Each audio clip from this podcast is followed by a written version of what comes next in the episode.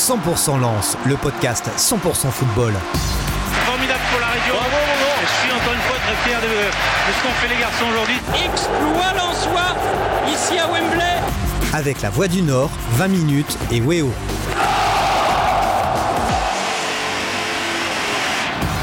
Allez, c'est parti pour un nouveau numéro de 100% Lance. J'espère que vous allez bien et euh, permettez-moi de vous souhaiter une excellente année euh, 2022. La santé, bien sûr, mais on l'espère, beaucoup d'émotions avec le Racing. Messieurs, j'espère que vous allez bien. Ça va, merci. Ravi de te revoir. euh, Bah oui, Seb. j'étais pas la semaine dernière. C'est euh, François Launay hein, qui a assuré l'intérim avec brio. Antoine Plaquet, ça va Antoine? Ça va, merci. Bonjour à tous. Stéphane Carpentier, Bonjour à tous. Philippe Guilbeault. Salut tout le monde. Voix du Nord, euh, Weo hein, pour, euh, pour Antoine, Voix du Nord bien sûr, Voix des Sports pour euh, Steph Carpentier, et puis également euh, Grégory Lallemand de la Voix du Nord, Voix des Sports. Ça va Greg? Salut à tous, bonne année à tous aussi, également. Et également auteur de ce livre, hein, euh, RC Lens, Secret de transfert. Ça, se- on en avait parlé hein, avant, les, avant les fêtes. Ça se passe bien la, la vente du livre? Ça se passe super bien, on est content. Allez, comme d'habitude, eh bien comme chaque semaine, on est ensemble pendant une petite demi-heure pour parler de l'actualité du, du Racing. Podcast que vous pouvez retrouver, écouter sur la du Nord.fr, mais aussi 20minutes.fr et podcast que vous pouvez visionner, regarder le lundi chez vous devant votre euh, téléviseur. Et deux thèmes aujourd'hui. On va parler de la belle semaine du Racing Club de Lens et puis hein, on va faire ensuite un petit focus sur quelques joueurs clés de, de la semaine qui, qui vient de s'écouler. C'est parti. 100% Lance, 100% football. Messieurs, la belle semaine lançoise, on y revient hein, parce qu'il y a eu cette qualification en Coupe de France euh, face au LOSC. C'était euh, mardi, un match fantastique. Et puis euh, victoire au bout du temps réglementaire, samedi, face à Rennes, dans un match nettement moins emballant. Mais un point commun à ces deux résultats positifs. Tout s'est joué vraiment dans les derniers instants. Il y a eu l'égalisation de Fofana à la 95e pour arracher la, la séance de tir au but. Et puis il y a eu ce but de Saïd à la 89e pour bah, décrocher la, la victoire face à Rennes dans un match finalement euh, fermé. Euh, finalement, le, bonheur, des fois, ça tient à pas grand-chose. hein. Qui veut commencer Mais c'est vrai que ça. Ouais, moi j'ai envie de commencer là-dessus parce que moi je vois plus les matchs de Lille que de Lens cette saison. Mais euh, on était, moi j'étais un peu inquiet pour Lens avec euh, les, euh, les six matchs euh, sans victoire, alors que c'est une équipe qui joue, qui propose du jeu. Donc je me suis dit, mince, la, la recette elle fonctionne plus, soit le groupe il commence à s'éroder un peu.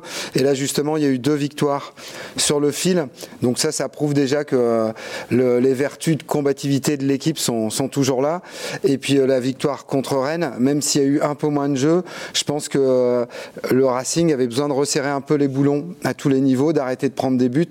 Et donc c'est une bonne nouvelle. Surtout que Rennes, c'est quand même une équipe qui est toujours compliquée à manœuvrer, qui normalement tire vachement au but, que là qui a été complètement muselé. Et à la fin, ça gagne 1-0 avec un joueur Wesley Saïd qui revient un peu de nulle part lui aussi, hein, si on regarde euh, sa trajectoire ces dernières saisons et qui cartonne avec Lens hein, concrètement. Donc euh, je pense que ouais, c'est de bon augure pour la suite. En tout cas, c'était peut-être une semaine clé finalement, même si sur le papier au départ ça l'était pas. Et ça prouve sur cette semaine que seul le résultat compte, euh, surtout en Coupe de France, puisqu'ils se sont qualifiés contre Lille pour revenir sur ce match. Euh, un match où dans le contenu, ça a longtemps été perfectible. On, on, voyait encore ce lance un petit peu malade qui était mené 2-0 euh, contre Lille. Et puis ce finish, ce but à la 95e, la qualification, et puis finalement qui a peut-être débloqué euh, quelque chose dans, l'esprit des joueurs. Et puis derrière, on peut confirmer face à Rennes. Là aussi, ça s'est joué au finish. Mais voilà, donc c'est deux victoires super importantes. On en parlait la semaine dernière de bien démarrer le, mois de janvier. Pour le coup, il est parfaitement démarré et c'est de bonne augure pour, euh, pour la suite. De développer de parler surtout de Rennes, parce que c'est le match le plus frais, le, voilà, le plus proche. hein, Un petit mot quand même sur ce match face à Lille. Peut-être Greg, toi qui connais bien les, les et cette rivalité entre Lens et Lille, euh, là on a vu un match assez fantastique. Est-ce que, euh, bah, comment tu le classerais? Est-ce qu'il fait partie des plus beaux derbies de, l'histoire entre ces deux équipes? Il y a eu bien sûr des, des en championnat, là c'est un derby en Coupe de France, mais est-ce qu'il fait partie des plus beaux? Ah bah il y a eu énormément de rebondissements, il y a eu effectivement deux matchs dans le match euh, jusqu'à la 60e minute. Alors bizarrement Lens avait plutôt bien débuté le match d'ailleurs dans l'intensité, dans, cette capacité à aller, à être dangereux. Et puis dès qu'il s'est fait contrer, euh, notamment sur la première de Yazici euh, qui touche la barre de Farinez au bout de 9 minutes, c'est un peu renversé petit à petit l'ordre des choses et jusqu'à la 60e minute on voyait pas comment Lens pouvait revenir, notamment après, après le deuxième but. C'est surtout que défensivement le Racing était absolument absent, laissait des espaces, était à contre, à contre-temps quasiment tout le temps dans ses dans ses replis défensifs. Et puis, euh, je pense que le vrai, vrai, pour moi, le vrai, euh, le vrai euh, moment qui fait basculer ce match, c'est l'arrêt de Farinez sur, sur avec Gudmundsson en, tête à tête. Et, derrière, il y a le premier but qui redonne espoir au, RC Lens. Et on a vu après un match complètement fou. Il y a eu énormément d'occasions des deux côtés. Et, je ne sais pas comment on peut le classer, mais en tout cas, il y a eu beaucoup de vibrations autour de ce match. Un match de Coupe de France, c'est un derby. Malheureusement, il n'y avait que 5000 spectateurs.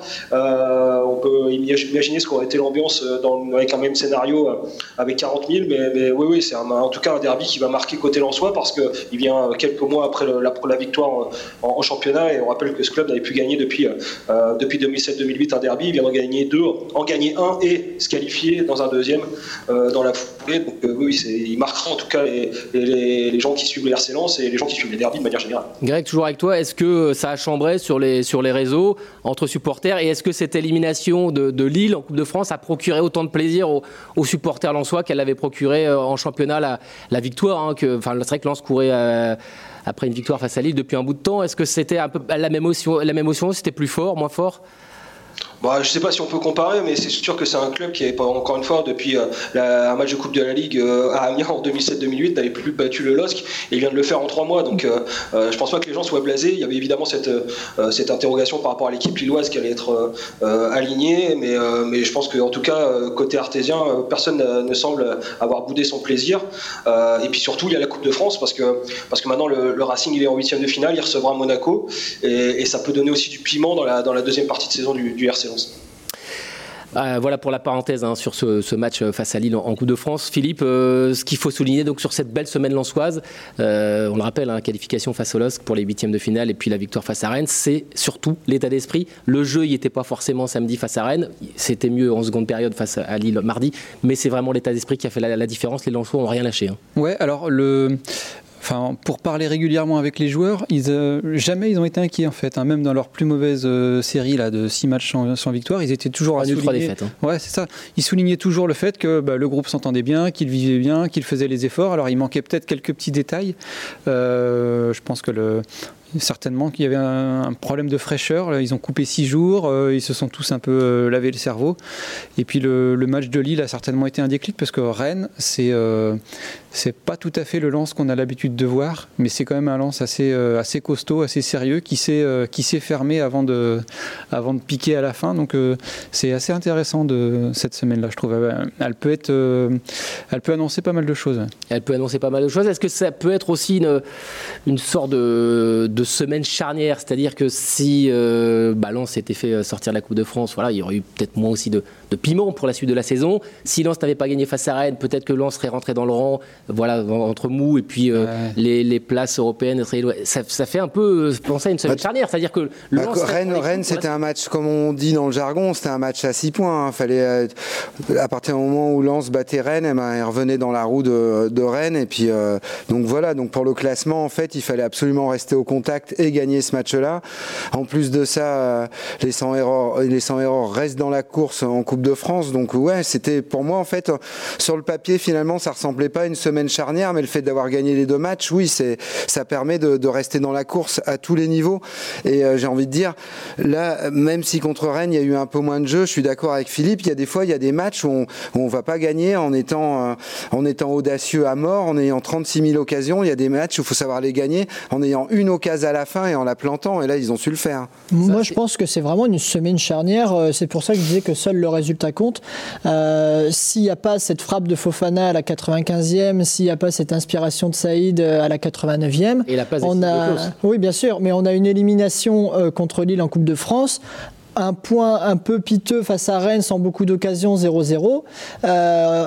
à contenu similaire, on aurait eu un discours différent, puisque là, c'est quand même une victoire importante face à un concurrent direct et une élimination euh, face au rival lillois, euh, enfin une qualification face au rival lillois, donc forcément, euh, ça, peut, ça, va débloquer, ça va débloquer plein de choses. Après, j'en discutais bah, avec Greg, je crois, la semaine dernière, et c'est vrai que Lens, à chaque fois qu'il y a un match de Lens, il se passe toujours des choses de toute façon, et j'ai envie de dire, c'est une équipe qui de toute façon sait prendre des risques à certains moments donnés, mais du coup, ça joue parfois contre elle, mais aussi pour elle. Au bout d'une saison, ça s'équilibre. Et là, l'équipe, elle a su prendre des risques quand il le fallait sur les deux matchs, même si c'était tout à la fin, pour justement faire pencher la balance.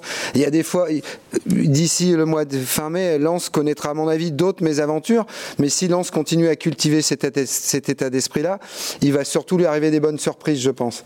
c'est vrai qu'avec Lens, il se passe toujours des, choses. Hein. On le disait, on le répète d'ailleurs semaine après semaine, c'est euh, une des équipes les plus emballantes à suivre en Ligue 1, euh, tout comme euh, les terrains D'ailleurs, est-ce que vous n'avez pas été déçu par ce match entre Lens et Rennes on, s'attendait à un match assez incroyable avec une kyrielle d'occasions, deux des plus belles équipes hein, vraiment à suivre hein, dans le championnat. Et puis finalement, ça a donné un match bah, terne, triste. Bon, il y avait du vent, il y avait de la pluie. C'était un match de reprise. Mais voilà, c'était un match fermé. Quoi. On s'attendait à tout sauf à ça. Francaise l'a dit, en fait, euh, ce sont les deux équipes qui tirent le plus au but. Il dit donc là, il fallait pas s'attendre à ce que tout le monde parte à l'abordage. On a vraiment vu qu'il n'y en avait aucune qui voulait s'ouvrir et laisser l'autre lui, rentrer dedans. Euh, après, le, bah, le a quand même euh, toujours gardé cette, cet état d'esprit-là de, de, pouvoir, piquer dès qu'il y avait une petite ouverture. On le voit sur le but, c'est magnifiquement bien combiné. Et je pense que le Peut-être que le match de Lille, où euh, Lens avait eu quand même des grosses approximations, là, notamment sur, euh, quand ils se font enfoncer sur les deux, buts de, les deux actions sur les buts d'Onana, euh, ça, ils ont dû certainement revoir aussi tout leur dispositif, quand monter, quand presser, quand le faire dans le bon timing. Et je pense que ça a été très utile contre Rennes parce qu'il fallait, ils les ont bien bloqués là-dessus. Et il faut aussi souligner que Rennes, c'est une équipe qui est mal en point en ce moment, qui est sur une mauvaise série tout comme Lens en Ligue 1. Ouais, euh, défaite sur les cinq derniers matchs. Et une élimination en Coupe de France, voilà. Donc euh, il ne fallait pas s'attendre à voir deux équipes euh, se, se, jeter pour gagner. Ces deux équipes qui avaient besoin de reprendre confiance. Euh, je pense qu'un point, ça aurait satisfait les deux équipes. Finalement, Lens euh, grand bonheur euh, prend les trois points et du coup enfonce Rennes, mais euh, c'était un match entre deux équipes qui avaient besoin de reprendre confiance. Messieurs, un petit mot peut-être sur Rennes. Greg, vous n'êtes pas déçu par cette équipe? Est-ce qu'ils font pas une Rennes finalement? Parce que comme, toutes les, comme toutes les saisons, oh, il y a beaucoup de mm. promesses, il y a une belle série. On se dit attention, Rennes, faut raconter avec eux cette saison, et puis finalement, ils retombent rapidement dans leur travers. Et puis, clairement, il faudra, il faudra compter sur eux quand même. Ils sont ah dans un moment compliqué. Moi, ce qui m'a marqué, un peu comme le match de l'année dernière, un 0-0 aussi à Bollard, qui était aussi assez fermé, c'est surtout, je pense, la, euh, ça prouve vraiment le, nouveau statut du RC Lens. Parce qu'à une demi-heure de la fin, j'ai vraiment senti que les Rennais, eux, ils voulaient le 0-0, ça leur allait finalement. Ça. Et c'est une équipe qui a des ambitions quand même. Et elle est venue dans un match où en plus il n'y avait pas de public, c'était quasiment un match sur terrain neutre, entre guillemets. Et, et elle s'est contentée de ce 0-0. Et, et Philippe a raison, même si le match n'est pas extraordinaire en termes d'action, de, du stade, en tout cas, ce qui était très marquant, c'était la méfiance des deux équipes l'une pour l'autre. Et, plus euh, le match avançait, plus on a senti que le Racing, lui, il avait très envie de le gagner, même si c'était toujours compliqué, parce qu'en face, il y avait aussi un, bloc euh, plutôt, euh, cohérent. Et, et, en fait, c'est surtout ça. Ça veut dire que le Racing, aujourd'hui, prend un point à Lens, à Bollard, pour n'importe quelle équipe, y compris pour Rennes, et en plus, dans un moment où elle est un peu dans, les difficultés, bah c'est pas c'est pas négligeable. Et, et, je pense vraiment que le Racing a mérité. C'était un peu heureux parce que le, but vient tard, mais sur l'ensemble du match, euh, sachant qu'une équipe comme Rennes avec euh, le potentiel offensif n'a eu quasiment aucune occasion dans, dans ce match, euh, voire aucune. Zéro tir cadré. je pense que finalement la victoire est assez méritée. Ouais, c'est sûr. zéro tir cadré pour pour Rennes, quasiment 60% de possession pour pour Lens. Lens qui a tiré quand même 11 fois au but pour pour 4 tirs cadrés. Non, non.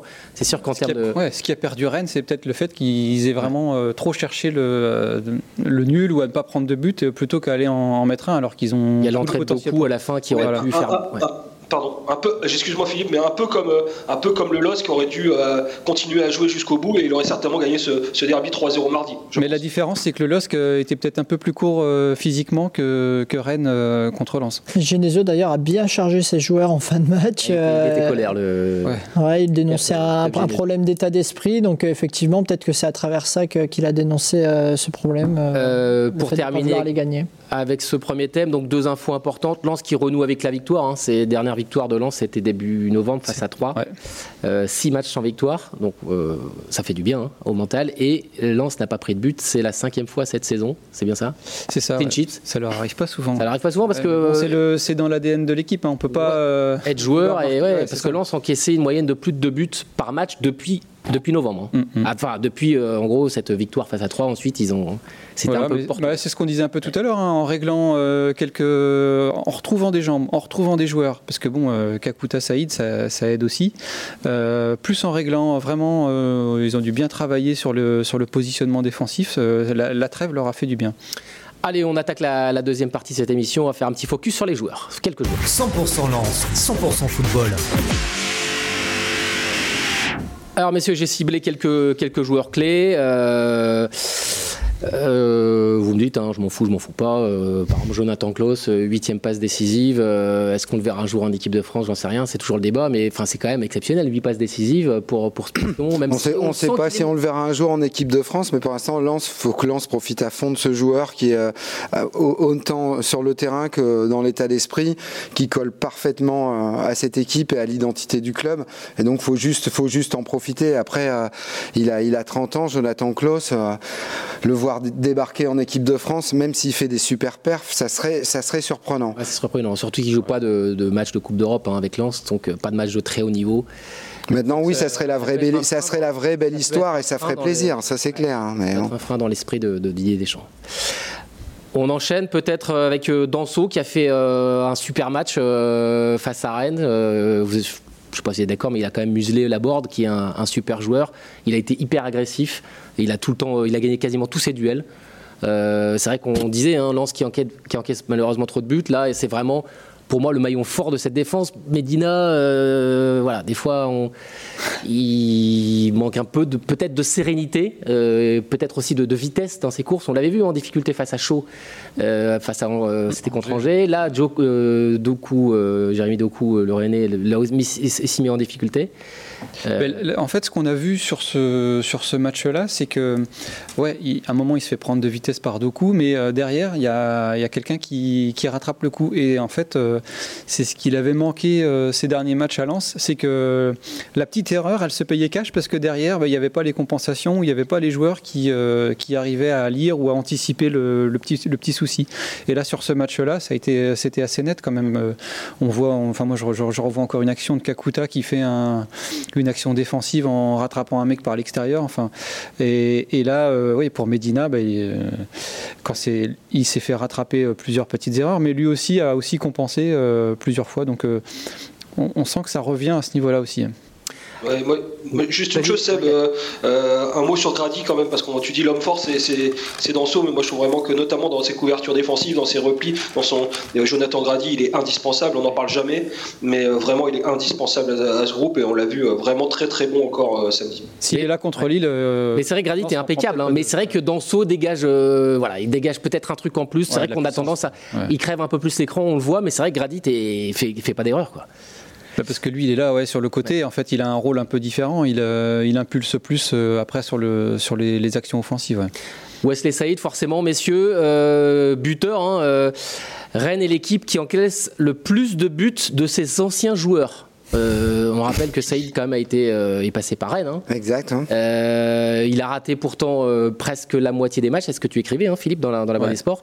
il a raté trois matchs en début de saison, six matchs en fin d'année 2021. il a quand même marqué cinq fois. Quatre titularisations seulement.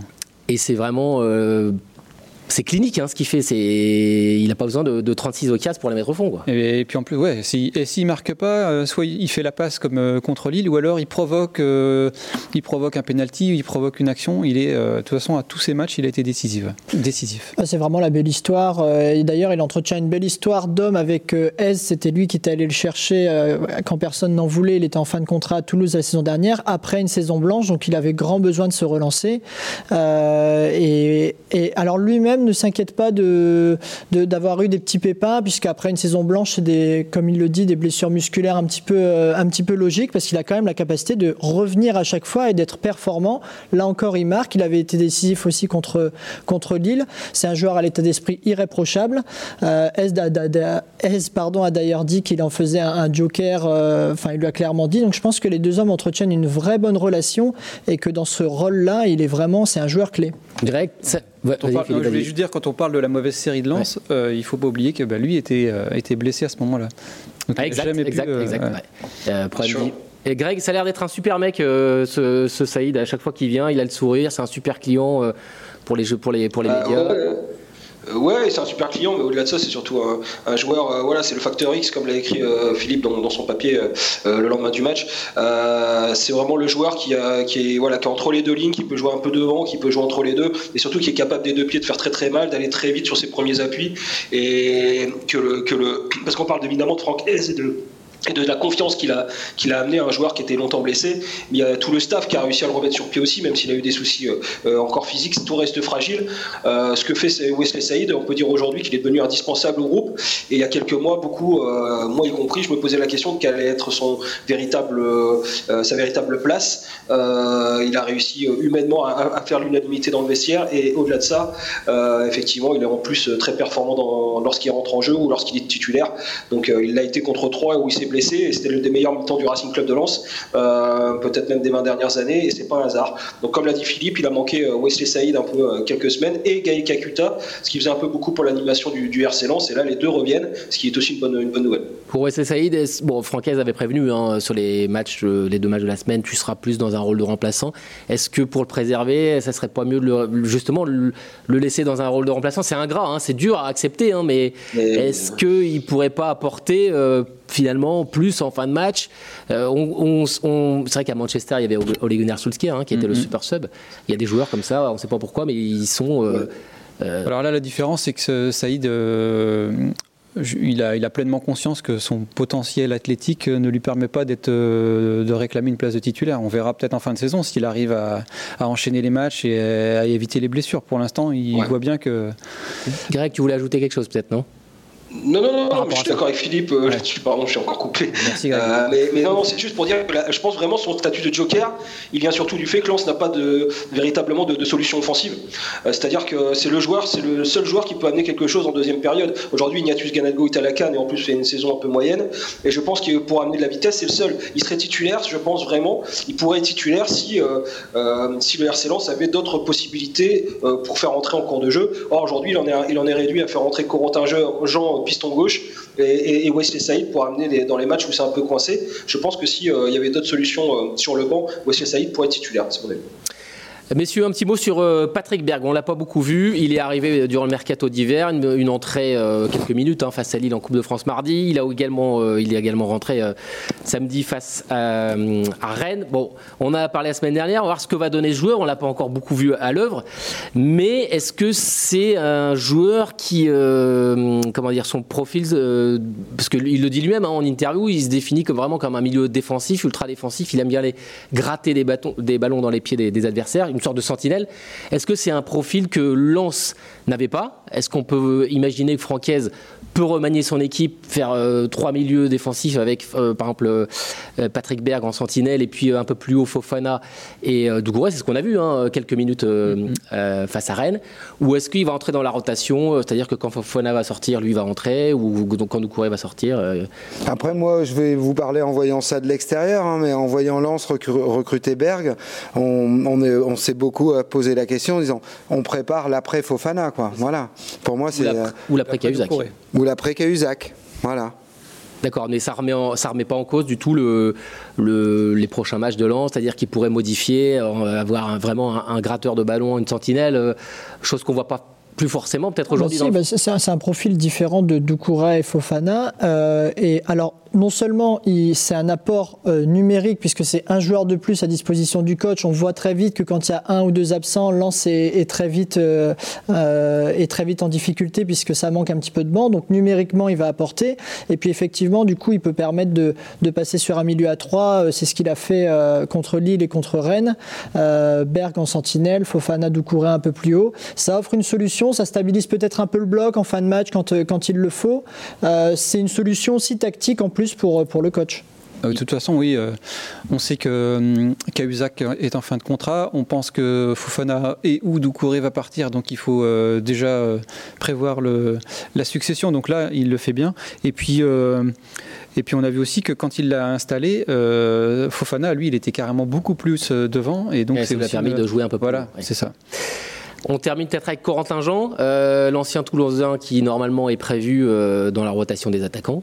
Euh, mais Franquez, bah, lui, a demandé, euh, avec l'absence de, Machado et également le départ de Haïdara à la canne, bah, de filer un coup de main euh, au rôle de, piston gauche. Hein, parce que c'est vrai que c'est toi qui en parlais tout à l'heure, Stéphane, je crois, Frankowski. C'est vrai qu'on le sent un petit peu moins, peut-être un petit peu moins tranchant. donc du coup, c'est un peu la nouveauté, hein, c'est ce que tu écrivais Philippe. C'est la nouveauté. Corentin Jean qui est un offensif, qui est il est rentré face à Rennes en, plus en rôle de piston. Ouais, c'est ça. Mais ouais, Frankowski, il a l'air d'avoir un peu. Enfin, je pense qu'on a dû cibler un peu ces, quelques petites lacunes peut-être défensives au niveau, au niveau physique et au niveau euh, vitesse. Euh, il s'est fait prendre plusieurs fois.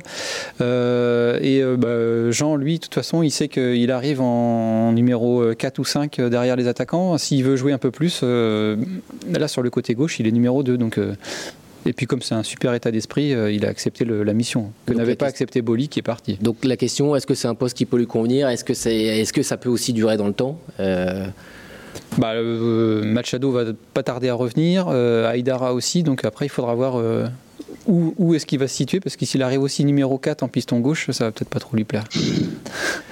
Bon, prochain match, messieurs, il nous reste 20 secondes. Saint-Etienne, samedi à 17h à voir ce que ça donne. idéal ou pas 5 euh, défaites d'affilée, je crois 5 défaites d'affilée en Ligue 1, à voir à quoi va ressembler l'équipe de. Et l'effet du Prat, on verra C'est bah, l'interrogation, l'effet du Prat, ouais. Euh, mais ça, a l'air d'être un bon sparring partner pour Lens, 5 défaites d'affilée euh, pour aller gratter une victoire de plus. Ah oui, il faut aller gagner dans le chaudron. C'est le moment de jouer Saint-Etienne, hein, même si Saint-Etienne va finir par reprendre des points dans ce championnat. Mais Parce qu'après, il y a Lens-Marseille. Hein. Bah, de, toute façon, Lens n'a pas le choix. Il faut absolument gagner ce match-là pour rester positionné en haut marquer rapidement pour laisser la tête sous l'eau à Saint-Etienne. Donc euh, il faut absolument gagner. Merci messieurs, on se retrouve la semaine prochaine. Euh, bonne semaine, bye bye. 100% lance, le podcast 100% football. Formidable pour la région. Je suis encore une fois très fier de, de ce qu'ont fait les garçons aujourd'hui. Exploit l'en Avec la Voix du Nord, 20 minutes et Weo.